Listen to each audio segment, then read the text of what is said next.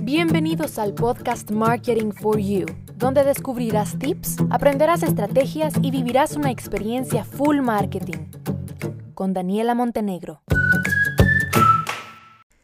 No sé si fue buena idea terminar la historia así, pero no quería que el episodio fuera eterno, entonces por eso lo corté literalmente, pero aquí está con la siguiente parte de la historia. Entonces empieza el 2018, un año de muchísimos, muchísimos retos, de verdad. Em, fue un año en el que con mi amiga tuvimos que ir a la universidad doble jornada, ¿ok?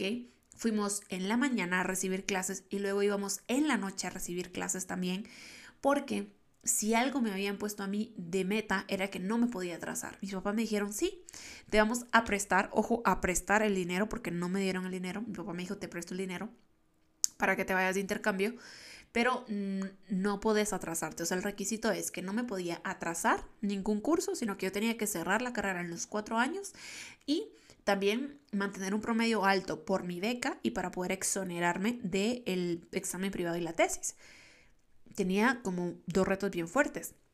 Entonces durante ese año tuvimos que ir a clases en la mañana, en la noche, tomamos clases además de años avanzados, por ejemplo, en ese era mi tercer año yo estaba tomando clases de cuarto año que me permitieron en equivalencias contenido que yo no dominaba y que me tocaba estudiar el doble y que me costó, o sea, hubieron clases que sí me costaron, que eso tuve que aplicarme, para que finalmente en septiembre del 2018 me voy de intercambio a España. Si hacen cuentas, yo empecé el proceso un año antes. O sea, no sé si fue que yo era como que empezamos muy, muy luego, pero empecé el proceso un año antes para irme en septiembre. Y ya en septiembre, miren, fue de verdad eh, una cosa, una mezcla de emociones ese año, además, no solo de todo lo que me tocó pasar en, el en la universidad, de estar estudiando cursos y demás, eh, también tuve otras situaciones personales como bien fuertes, pero finalmente en septiembre me voy. Nos vamos con mi amiga solas. No íbamos con tutora, con chaperona, con alguien, nada. Íbamos solas. Hicimos todo el proceso solas, compramos boletos solas, sacamos visa para España solas, em, alquilamos nuestro apartamento solas, imagínense, a, a, distancia, confiando de verdad en que no nos estafaran y en que fueran buenas personas. Íbamos a compartir apartamento con dos eh, compañeras.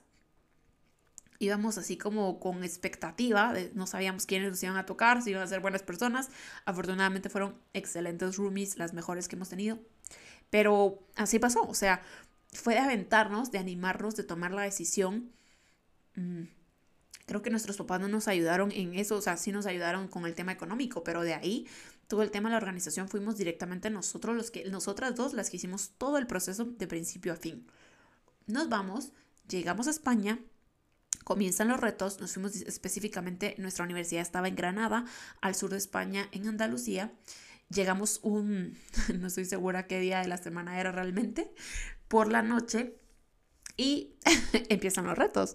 No había nadie en nuestro apartamento. Miren, eran como las 10 de la noche nosotros no, no estábamos, no teníamos comunicación, nuestros celulares no, no funcionaban, no teníamos internet, no podíamos llamar y no había nadie en el apartamento porque resulta que ese día, yo creo que fue fin de semana, se fueron nuestras roomies a sus ciudades con sus familias y no había nadie.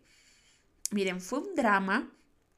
Tuvimos que ir a buscar las llaves, a la casa de los suegros de la dueña del apartamento, que no estaban precisamente cerca, estaban como a un kilómetro.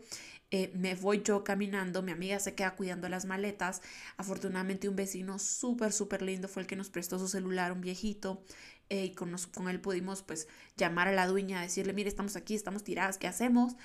Entramos al apartamento como a eso de las 12 de la noche, una de la madrugada y a descansar. pero desde el día uno, o sea, yo les cuento esta experiencia para que sepan que desde el día uno fue toda una experiencia, fue todo un reto, no pasaron las cosas como las teníamos planeadas. Nosotros dijimos, vamos a llegar, todo, estaba, todo va a estar bien bonito, ordenado, nos instalamos y, ya, no fue así. Nunca, nunca son las cosas fáciles al inicio. Pero sí es verdad que la disfrutamos mucho, hicimos buenas amistades, eh, conocimos muchísimos lugares de España, o sea, fuimos a Sevilla, fuimos a Barcelona, fuimos a Madrid. Eh, fuimos a la playa también. fuimos a donde más fue, bueno, eso fue en España, luego para las fechas de Navidad también nos dieron vacaciones y pudimos salir, fuimos a Bélgica, fuimos a Alemania, fuimos a Holanda, fuimos a Marruecos, fuimos al desierto del Sáhara, a cinco ciudades diferentes en Marruecos. Conocimos, señores. Eso sí, yo no les puedo mentir porque no la usamos, conocimos, disfrutamos, vivimos una parte, una experiencia de, de independencia que ninguna de las dos habíamos vivido antes como tal, porque en Guatemala sí es verdad que estamos muy acostumbrados a vivir en una burbuja familiar y en una burbuja de sociedad también. Y pues allá no, nadie nos conocía y teníamos al final que apañarnos, vivir solas, cocinarnos, ser nuestras líderes, nuestras jefas. Eh, nadie nos estaba diciendo, levántate, tenés que ir a la universidad, por supuesto. Era decisión de nosotras si íbamos o no íbamos, pero por supuesto que sabíamos que el, cada acción que tomáramos en X momento para nosotros iba a ser una consecuencia y no iba a ser culpa de nadie más más que de nosotras. Entonces, también fuimos muy responsables, aprendimos a cocinar, engordamos también y, vivimos. La verdad es que fue una experiencia inolvidable. Yo creo que la mejor experiencia de mi vida, la experiencia que marcó mi vida y, y, que me enseñó realmente cómo abrirme más la mente y a ponerme más claras las metas y mis objetivos de vida como tal. Yo regreso entonces de ese intercambio, nuevamente regreso a mi cuarto año de universidad, el último año de universidad, y tenía que ponerme las pilas. Me tocó ir a la universidad a clases de lunes a sábado para poder cumplir con el objetivo de cerrar el pensum a tiempo en los cuatro años, el promedio y tal. Fue un año estresante, un año loco. Yo de verdad lo recuerdo, me gustó mucho, fue un año bonito, recuerdo muy, muy bonitas experiencias, los últimos proyectos súper sentimentales, pero fue cansadísimo y matado.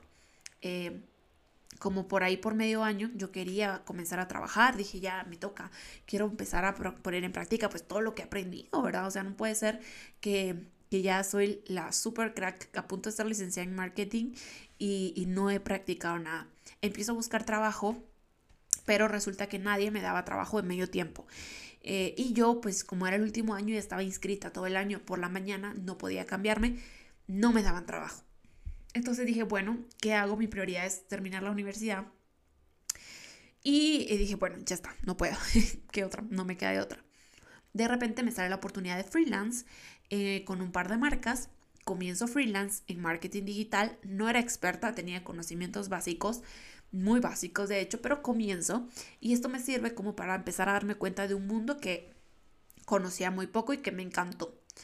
Eh, conozco herramientas, me meto al mundo de los chatbots, de la pauta, uh, eh, al diseño de páginas web, o sea, todo un mundo, ¿no?